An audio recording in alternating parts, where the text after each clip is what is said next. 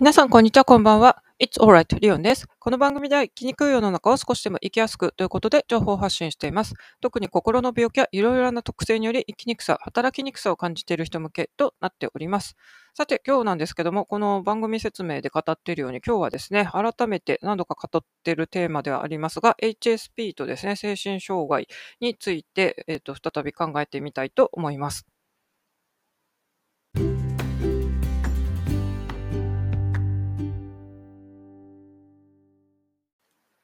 さて、皆さんいかがお過ごしでしょうか？最近の東京は本当に連日ですね、もう快晴の真夏日暑くてですね、今日からしばらくはなんかもう晴れマークがですね、あの太陽の直線がですね、ギザギザマークのもう真っ赤な太陽になってて、ちょっと熱症に気をつけましょうというですね、危険な暑さっていう天気予報となっております。実際本当にですね、私は最近は割とあの日中も家の中で過ごしてるんですけども、本当に暑いあの、何度も言ってますが、ドサンコプラスですね、ホットフラッシュ持ちには本当にきついなと思っております。あの、体調に気をつけていきたいですよね、ということで、今日取り上げるのはですね、あの、HSP っていうのを改めてまた考えてみたいんですけども、えっ、ー、と、私は最近はですね、スタンド FM 特に音楽のチャンネルをほぼ毎日更新していますが、まあ、あの、そちらでですね、このトップページで、あの、どんどん新番組とかが、こう、表示されてるんですよね。まあ、スタンド FM もそうですし、あとは YouTube とか、そういう、あの、発信媒体でですね、初心者っていうのは割とこう、最初の人っていうのは優遇されて、トップページとかおすすめとか乗りやすいと言われています。まあ、そんな感じで初めての配信の方っていうのが割と目立つ位置にあの載ってるんですけど、そこの中でもですね、あの、HSP です、ラジオ始めましたみたいな人を見かけてですね、まあ、その人のプロフィールとかちょっと飛んで見てみたんですけど、もうすでにですね、コメント、私も HSP ですっていう人がいっぱいコメントしてたんですよ。で、えっと、私も最初はこの配信でですね、HSP の人って、まあ、言い切ってたんですけど、途中からちょっとですね、いろいろな特性の人っていうのに、えっと、ちょっとぼやかして、えっと、言うようになりました。というのはちょっと理由があるんですけど、一応私もですね、あの HSP のこの概念知ってですね、あ自分は HSP プラス私はあの HSS 型だなと思ったんですよね。あの普通に行動的とか活発とか人とも喋れるとかですね、あとはあの行動できるけど飽きっぽい、続かないとか、あの刺激を求めがちっていう、そっちも当てはまるけど、もともとはやっぱり本当に繊細で傷つきやすいというですね、もう子供の頃からなんでこんなガラスのハートなんだろうっていろいろ思ってました。なので、まあ、この概念が広まったのはですね、やっぱり少しは生きやすいというふうになったんですが、あまりにもこのあの日本人って HSP が多いって言われてますけど、みんなが HSP だって言い出してですね、で、まあ、それをちょっと免罪符のように使う人がいるっていう意見も聞いて、それも確かにあるなと思ったんですよね。なんで私もちょっとあの思うところがあって、いろいろな特性って言い換えたんですが、まあ、この HSP って言葉を外した理由をもうちょっと箇条書き的にあのポイントを挙げていきたいんですけど、まず1つ目ですね。えー、アダルト・チルドレンという言葉のようにですね、今は本当に HSP って多分こうやって音楽配信じゃなくて音声配信とか本とかですね、あの何かしら HSP って入れたら多分いろんな人が見ると思うんですよね。私も実際 HSP って本が発売されたら手に取りますし、なんですけど、これってかつてのアダルト・チルドレンっていう言葉と定義とそっくりだなと思ってるんですよね。まあ、アダルト・チルドレンは私も何回か話してますけど、もともとはですね、これはあのアルコール中毒の親の子供っていうことで、まあ、そういう子供はですね、子供の頃に本当は必要なこう親から受ける愛とかその他のことをですね、受け取れないで育ってしまってるということなんですよ。まあ、それなんですけど、あまりその元の意味がですね、伝わらずに、なんかまるでアダルト・チルドレンってもう英語のその字面だけでですね、あの子供のまま大人になっちゃった人みたいな変なあの解釈されるようになって、あと、今の HSP の流行りとあの似た感じですね、あの私もアダルトチルドレンですって言ってるような人がすっごいいっぱい溢れてたと思うんですよね。で、特に HSP はあの概念的に普通に伝わってるからいいんですけど、アダルトチルドレンはさっき言ったようにですね、本来はあの、愛着障害とか持ってる人のことのはずなのに、まるで子供のような大人みたいな変な解釈されてるんで、余計に変な目で見られがちかなっていうのがあるんですよ。で、今のこの、まあ、2022年の夏の状況で、アダルトチルドレンですって言ってる人はもうあんまりいなくなったと思うんですよね。なんで、今みんながこの HSP ですって言ってるのもですね、またあのしばらくすると、同じ扱いになって消えていく、廃れていくんじゃないのかなっていうのがあるので、まあ、例えば HSP 専門カウンセラーって名乗って仕事してる人ってすっごいいっぱいいると思うんですけど、私もそれをじゃあ仕事としてやりましょうって名乗った時にですね、なんか廃れた時どうすんのかなっていうのがあって、えっと、それでまずちょっとですね、あの、HSP をこう打ち出していくっていうのは私はどうなんだろうってまだ、えっと、そこが迷ってるって感じです。これが1つ目。2つ目がですね、やっぱりこの HSP って特質、個性であってですね、病気じゃないんですよね。あの精神科のこの病気っていうのは何度も言ってますけど、世界精神分析うんたらかんたらってもうなんか基準が決まっててですね、この、まあ、さっき言ったアダルトチルドレンとかこういう HSP っていうのは気質の問題であって精神科にですね、私は HSP で生きにくいんですって泣きついたところで病気じゃないっていうことでですね、あの特に治療とかはないんですよね。なので、まあ、ここでですね、私は HSP でもありますけども、やっぱりですね、本当に重い精神障害を抱えて長年苦しんできた、あの、病歴があるのでですね、なんか一緒くたにされるのもなあっていうのがあるんですよね。まあ、HSP だから辛いよ辛いよって言ってる人もいますけど、まあ、私のようにですね、あの HSP もあるけど、まあ、精神障害の方がもっと辛かったよっていうタイプの人もいるわけでですね、あのそういう人からすると、ただ HSP で辛い辛いって言ってる人って、うん、自分はまるで病気のように言ってますけど、まあ、病気でもないしなというのがあるんですよね。まあ、これが2つ目ですね。まあ、そんな感じで、えー、私も HSP というのを前面に押し出すべきかっていうのは未だに悩んでますね。ただ、今日もその、初めて音声配信始めましたっていう人の HSP ですって、まあ、そういう番組切り口で始めた人にいっぱいコメントがついているのを見るとですね、あの今は本当にこの言葉を入れると、やっぱり注目度が高い、同じことで悩んでいる人っていうのは多いんだろうなっていう気が、えーしています。本当、今後ですね、この HSP カウンセラーとか、そういう感じの仕事をしている人って、ずっと、まあ、永続的にそれをやるのかなっていうのがあるんですよね。なんで、まあ、もし廃れた時にはまた、なんか仕事の内容変えればいいんじゃないかっていう気もするんですけど、うん、どうどうなんだろうというところで、私はこれを表にバンと出してないなっていう気がしています。じゃあですね、まあ、さっき精神病とこの HSP とかの気質との違いっていうのも語ったんで、まあ、何度かもう話してますけど、改めてですね、この病気、障害と気質についてなんですけど、私は精神障害の方が自分も該当してたんでですね、詳しいと思うんですけど、私が、まあ、病院に通院してた時は、それほどまだあの聞かなかった。ただ、今は本当に周りにもいっぱいいるんだろうなっていうのが発達障害の方ですね。で、私は情報としてですね、あの、障害年金をこう申請とか更新した人のですね、この、まあ、どういう病名で申請したかっていうのをちょっと一時期追ってたことがあるんですけど、昔ならですね、しょ精神障害っていうのは本当に、あ、精神障害じゃなくて、障害年金、まあ、私は自分で厚生年金の方を見てたんですね。自分が発病した時って、私は社会人で、あの、厚生年金のある会社に勤めてたんで、まあ、自分の場合は厚生年金の方ですけど、これ国民年金の、えーと、働いてない人だとですね、えーと、国民障害年金というのがある。まあ、ここら辺もざざっと説明すると、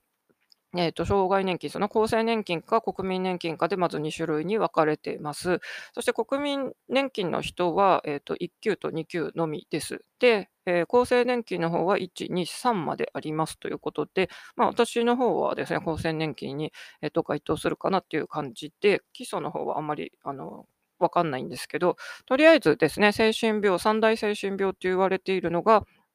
統合失調症、双極性障害、そしてうつ病なんですよね。で、えっと、私の主治医だとですね、例えばうつ病で、あの、障害年金を受給したいって、あの、あの、お願いしてもですね、うつでは書けないっていうポリシーの人でした。ただ世の中私も他の患者さん、テイケアとかでもいっぱい見てきて話も聞きましたが、まあ、正直世の中にですね、うつ病オンリーで障害年金、しかもあの厚生3級っていうものじゃなくて、厚生2級っていう割と重いやつを取ってる人って山のようにいるんですよ。で、あの私はその時3級だったんですよね。あの取れた時にですね。で、2級と3級の金額ってかなり差があるんで、なんで2級で、なんかこんなピンピンとしてる人たちが、あの、のうのうと暮らしてるのに、私は社会復帰で本当に一生懸命頑張ってるのに、なんか、3級でこんな苦しい思いをしてるんだろうってちょっとですね、あの、主治医のその方針に対してちょっと、うん、どうしてだろうって思ったりしたこともあります。こんな感じでですね、本当にさじ加減なんですね。医師の本当に、あの、どう診断書を書くかっていう感じなので、まあ、いろいろですね、その障害年金のこの等級についてはですね、あの、いろいろこう書類のなんか作成の補助しますよっていうような、あの、何でしたっけ、社会保険福祉士じゃなくて、なんかそういう人たちいますよね。行政書士じゃなくて、あの人たちの職業今忘れちゃいましたけど、あの、そういう人たちもいるぐらいですよということです。で、えっと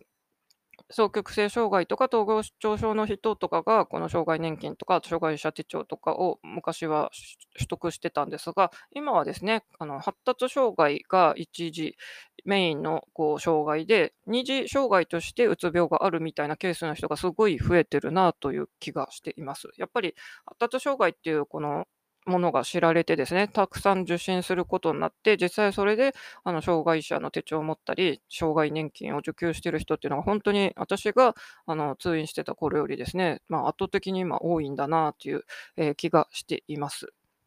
まあ、こういうですね、病気の病気の世界っていうとちょっと変ですけど、一応病気のこういういろいろな区分がある人と、やっぱりですね、さっきのアダルト・チルドレンとか HSP っていう特質とか個性の話はですね、やっぱり一線を画してるって、まあ、今の話聞いてるだけで多分お分かりかと思うんですけど、なのでですね、なんか、あの、気軽にっていうと変ですけど、私 HSP なんで？みたいな、なんかこのギャルっぽい話し方してるな。ごめんなさい。あの、その免罪符としてる人っていうのはやっぱりあまりこうよろしくないなって思うんですね。あの、私 HSP なんで、なんか、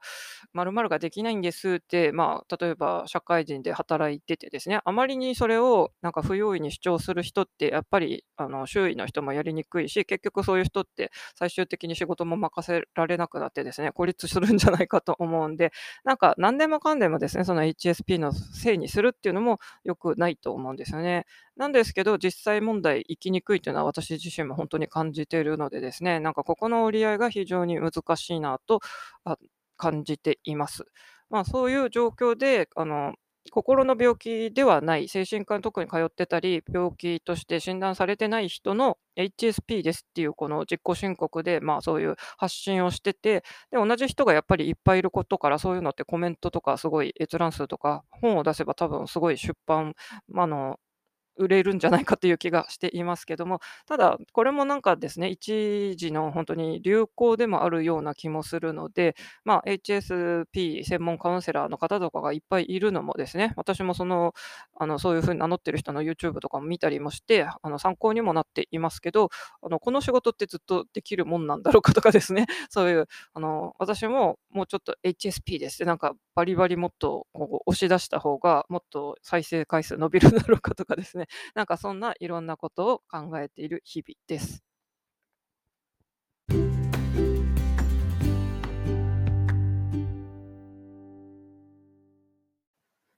というわけで今日はですね、まあ、HSP についてちょっといろいろ思うことっていうのでですね、私もかつてはこの配信 HSP の人向けということで歌ってたんですけども、ちょっとですね、さっき言ったような病気とのこの区別とかをもいろいろ考えて、一時期っていうか、今もあのはっきりと HSP ってちょっと入れてないんですが、やっぱり HSP って今は入れた方がですね、多分本も、私も実際 HSP ってついてる本は手に取りますし、まあ、音声配信とかやってるとですね、HSP ですっていう番組を作った人はどうしても私も目が行くんで、うん、集客力とかを見込むには入れた方がいいのかなとかですね、ちょっとそんなことを考えているのを語ってみました。そして私はもうずっと数ヶ月言ってますが、どこ住むのよ問題、そろそろ本当にですね、えー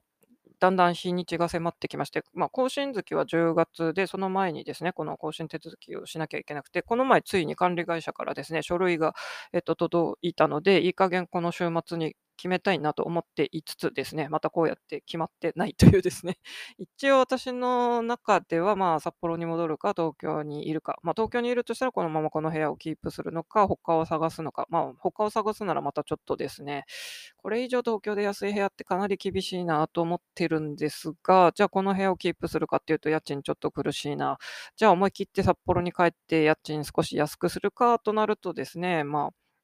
例えば今やってる塾とかですね、ちょっと私にはかなり都合いいフレキシブルな働き方ができてるんで、そこをまあ蹴るのか。ただここはですね、札幌にも同じような働き方がもしかしてできるかもしれないので、一応札幌にも支部があるので、そこを確認すればいいのかなっていうのとかですね。まあ、ちょっと今は、あの、遺産相続争いなのでですね、もしかして今、札幌にまだ戻らない方がいいのかとかですね、あの、まあ、いろんな事件、今、無敵の人の問題が出てきてますけど、まあ、全然兄とも会ってないですけど、結構兄もですね、昔から、その、やっぱりニートとかしてて、親戚とか、まあ、私の両親も私も一時期、この人、本当に無敵の人になっちゃうんじゃないかって、えっと、心配してる時期もあったりしたんですね。あの、男性のこのニート問題って本当に暴力っていうのがありますよね。男性力があって若いのでですね、なんで、うん、そういうのもあってですね、まあ、ただ、そっちの遺産の問題もですね、なんか本当に全面対決で、まあ、なんか泥沼になるのかなと思ったら、一応兄もですね、あの、家や土地を売ることには、まあ、反対しないみたいな意見がこの前、あの、分かったので、もしかしてうまくいけば割とすんなりお互い、あの、まあ、ある程度話し合ってですね、分けることで、あの、解決するかもしれないなという気もしております。ただ、時期が今どうなのかっていうのもあったりとかですね、まあ、ちょっと今住んでる部屋はですね、鉄骨なんで、鉄筋よりは当然音は響いて、あの、人のまあ、ドアのバーンとかいう音とかすごい聞こえるんですが、ただですね、私の部屋の向きっていうのはですね、あの、隣と接してるところが本当に本当に狭いごく一部の壁しかなくて、それもほとんどですね、隣の人がそこお風呂なんですけど、お風呂で夜中に歌ってるのが聞こえるぐらいで、まあ、めったにそれもそんなに問題ないですし、普段ですね、どあのそこしか接してないんで、正直、あの隣からの騒音っていうのが本当になくて、あの昼間でもめちゃくちゃ静かに過ごせるんですよ。そして、えっと、上の階とかも昔ですね、私が引っ越してきた時は上の階の人がちょっとうるさくてですね、どんどん鳴らすような人だったんですが、その人もですね、すぐに引っ越したんですよね。なんで今、また新しく入った人は全然うるさくないので、正直ですね、あの賃貸の部屋で一番悩むってやっぱり騒音問題だと思うんですけど、この部屋ですね、まあ、古いリフォームの部屋なんですけど、音に関してはすごい、あの、恵まれてるんですよね、その騒音に関しては。まあ、もちろん大通りに面してるいろんな道路の音とかですね、そのドアがバーンっていうのはワンルームなんで本当にダイレクトに聞こえてくるんですが、それ以外がですね、この隣り合った金太郎飴的な平凡なこの構造じゃない作りで、私の部屋は特に向きが他の部屋とですね、反対側にあるんでですね、えっと、そこはすごい恵まれてるんで、引っ越した時にまた騒音とか悩むんだったらこっちの部屋の方がいいのかなとか思ったりもしています。実際私が前の音楽マンション行った時、まあここは音楽マンションってもう最初から歌っててですね、グランドピアノとかも OK って感じだったんで、当然どんなに棒何十デシベルとかあろうがですね、ピアノを練習してる人のあの音とか、まあそれはかすかには聞こえてきますが、私は別にクラシックピアノ自分でも、えーっとやってたりとか聞くのも好きなんで、あ、この人こんな難しいのいつもやってんだ みたいな、まあある意味、あの、かすかな BGM 的にあの感じてました。それの前の方がですね、新築の埼玉県で最初にあの引っ越したところ、そっちの方がですね、新築で設備はすごい立派だったんですけど、ただですね、あの、近くに多分あれ中国人の人が住んでて、なんか夜中にいつも友達呼んでパリピじゃないですか、パーパーリーみたいな感じで、もうどんちゃん騒ぎをやる日がすごい多くてですね、正直私もあの管理会社とかに騒音うるさいですって言ったこともあるんですけど、他の部屋からも来てるって感じで、結構その外国人の騒音問題っていうので悩んだのでですね、あの部屋は新築で普通に鉄筋だったはずなんですけど、今の部屋と比べると逆にそういう隣人の騒音問題って大きかったなと思いますね。なので、あの、この部屋は本当にですね、音に関してはなぜかすごい恵まれているんで、うん、まあ、移った先どうなのか。ただ、まあ、家賃の兼ね合いもあるんでですね、この静けさをキープするには家賃を払わなきゃということで、まあ、更新料もえっと、私今回1.1ヶ月ですが、他の東京住まいの人にですね、聞いてみたら、1.1なんて安いよなんて言われちゃったりもしました。で、一方、札幌の物件見ると、やっぱりですね、更新料なしっていうところが結構多い。私も全然札幌にいた時更新料って意識しませんでしたし、あとあっても本当にあの0.2あの2割とかでですね、まあ、あの、まあ、分かりやすく10万の部屋だと2万でいいとかですね、東京だと10万の部屋だと1.1だとですね、11万みたいな、まあ、全然ここやっぱり、あの、賃貸の部屋の本当に、あの、費用が全く東京と札幌なら当たり前ですけど、違うんですよね。ここら辺はいい加減ですね。もう今月中に決めたいなと思いつつ、今日、今、えっと、もうすぐ夜の9時になりますけども、まだ決まってないという状況です。ちょっと残り今日、あの、これからの時間、じっくり考えようかな。あとは札幌の賃貸物件も最近結構気になる部屋が出てきてるんですよね。ただ、一旦戻っちゃうとまた出てきてなんかっていうのがですね、ちょっとできづらくなるかなとかですね、まあ私は関東に来て本当はですね、関東の大学院とかに行きたいなとかいう夢もありましたが、やっぱり大学院行くだけでもですね、あの、まあやっぱり100万とか貯めなきゃいけなくて、私は全然そんな貯金貯めれてないんで、その、今のところ叶わなさそうな、すぐにこう実現できなさそうな夢を追って東京とかにいるよりはもしかして一旦札幌で、で、本当にお金貯まったらその時にまた関東に越してくるなりとかもあるのかなとかですね。まあなんなら別に、うんと、まあ地元の北海道大学とかでもありかなとかいろいろあるんですけど、まあ私が学びたいのがちょっとキャリア関係なんで、キャリア理論とかなんでですね、あの、筑波とか、あと、まあ、あの法政大学にキャリアデザイン学部とかありますが、まあ、私立はちょっと高いんでですね、筑波とかには目をつけているんですが、まあ、現状今すぐしばらく何年かっていうので実現するか 難しいんですよね。うん。ただ、札幌、東京は、まあ、あの、飛行機だと本当にすぐ行き来はできるんですが、やっぱり引っ越しのこの作業を考えるとですね、そんな、あの、近いわけではないですし、荷物を詰めてまた送ってってやってですね、逆を考えて、また札幌に一旦戻って、逆に今度関東にまた出てくるっていうとですね、まあ、年齢とか、その、また部屋借りれるのか問題とかもあるんでですね、それでいろいろぐちゃぐちゃ、えっと、悩んでおります。ちなみに候補地にですね、えっと、名古屋とか大阪とかも挙げてたんですが、実際にですね、えっと、私、今月の半ばにですね、ちょっとオフ会旅行に参加したんですけども、そこで大阪とか名古屋に、まあ、住んだことのある人とか、今住んでる人からですね、東京より暑いよって言われてですね、まあ、私これ以上暑い地域厳しいなと思ってるんで、東京より南はないかなって思ってるんですよね。名古屋とかありかなと思ったんですけど、今年名古屋に行く機会もあってですね、食べ物も多分北海道の濃い味噌味とかと、まあ、味噌カツとかは相性良さげですし、ペンギンもいるしとかですね、東京よりは安く暮らせそうだけど、都会だしというのがあったんですが、名古屋ってめっちゃ暑そうじゃないですか。なんか、かなり暑いというのを聞いてですね、ちょっとそれで、私としては本当に暑いっていうのが 一番問題の一つ。あとはまあ、やっぱり地震の怖さとかもありますよね。あと東京もですね、他の部屋に引っ越してもうちょっと家賃を下げるって考えて、えっと、いくつか目をつけたんですよ。あ、ここいいんじゃないと思ったら、そこの地域はですね、あの、もう区全体が、あの、ハザードマップ真っ赤の地域ですよってやって、あ、だから安いのかっていうですね、裏があるんですよね。東京なかなか落ち着いて住めるような、あの、場所ないじゃないかっていうですね、あの、安いところが。まあ、安いんだったら逆にその水害とか地震の危険は、まあ、リスクを承知の上なんだなということでですね、まあ、一応私もそういう、この天災そういうのは避けたいところではあるのでですね、まあ、そこら辺でこうぐちゃぐちゃ考えております。札幌はですね、本当にそれほど災害がないと言い切ってもいいと思います。海ないから津波来ないし、地震もですね、あの胆振のあのでっかいのぐらいしか私は経験してないですし、そうですね、水害って別に川も豊平川が氾濫したとかあんまり経験もないですし、ってかで台風来ないしとかですね、まあ北海道もだんだんあの温暖化はしてきてますし、映像梅雨というですね、梅雨っぽいのがあって、6月とか結構いつも私は札幌の天気予報を見てたら、雨模様、東京が晴れてても札幌が雨降ってたりしましたが、まあやっぱり札幌の情報を私ツイッターでやたら追っててですね、あの他の人から、え、東京住まいなんだ、あのいつも札幌のリツイートとかしてるから札幌の人かと思ってたって言われたりしたんですけど、あの私は東京よりはやっぱり地元の北海道ネタについいいねとかリツイートして、まあいつかは戻るっていう気持ちもあるんでですね、で、えっと、札幌の情報って言ったら、やっぱりこの東京民とかがもう暑い暑いって言ってる中ですね、あの、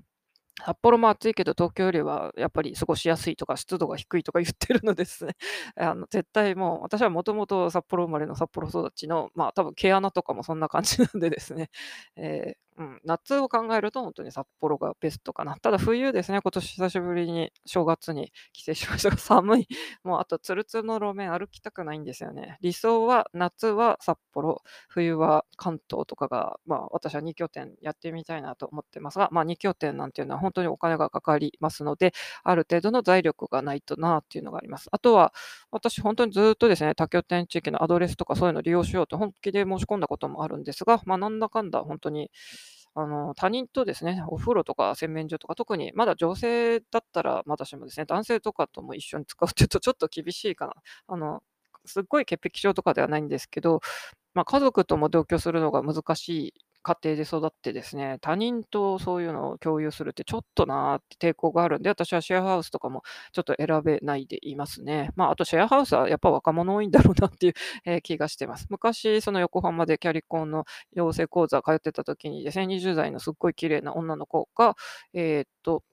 やっぱり東京のシェアハウスで家賃、その人は8万って言ってましたね。まあ、東京の8万っていうと、多分家賃的には安い部類に入ると思うんですが、まあ、それでシェアハウスっていうことなんでですね、まあ、あの完全な一人暮らしだと本当に10万とかいっちゃう部屋が多いという、えーまあ、ぐちぐちこうやって語ってないで、さっさとなんか考えなさいよっていう話でもありますので、えー、とできるだけ本当に今日決まんなくてもいい加減明日とかに決めなきゃなというあの書類も来ちゃってるし、家賃保証会社にも連絡しなきゃなという、いろいろですね、えー、と住む問題についてはちょっと問題を抱えております。まあ、皆さん本当に暑さに気をつけて、えー、と過ごしていきましょう。夏休みで、えー、と小学生とかですね、えー、とお子さんがこう割とバタバタしているご家庭とかはですね、ちょっと騒がしいかもしれませんが、えー、と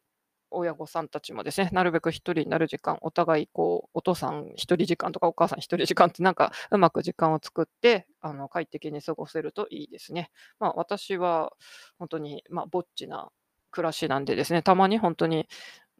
孤独だなぁなんて思ったりする、なんかミッドナイミッドナイトだと真夜中ですね。ミッドなんちゃらクライシス、40代の危機とかありますけど、まあ私本当に両親も亡くなりですね、兄とは今揉めているってことで、帰る家もまあ結局売ると思うので、場所的にも土地的にもなくなりますし、実際去年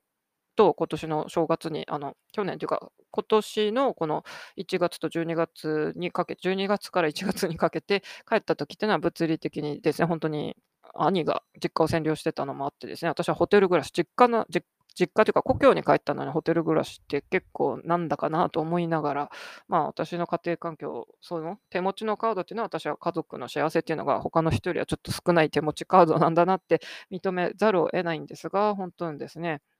あの、こういう家族のサポートとかが経済的援助とかも受けられない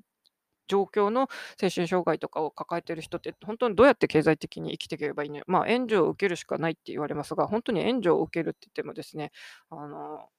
なんか普通に働いてる人から見たら保護暮らしとか贅沢だとか言われるかもしれないんですけど、逆に本当に苦しいんですよっていう、えっと、ま、あそういうこともありますのでですね、なんか、早く人間になりたいというベムベラベロじゃないですけど、早く人並みになりたいってずっと頑張ってきたんですが、まあ今48歳ですが、まだまだ、うん、そこの願いは叶えられないかなということでですね、まあなんか星占いとか 月とかそういうなんか天文学的に祈りますかという怪しいスピーチはないですけど、まあそんな感じで、えー今日は配信終わりたいと思います。大丈夫だよ、大丈夫。あなたはここにいるだけでいいんだよ。というわけで、それではまた。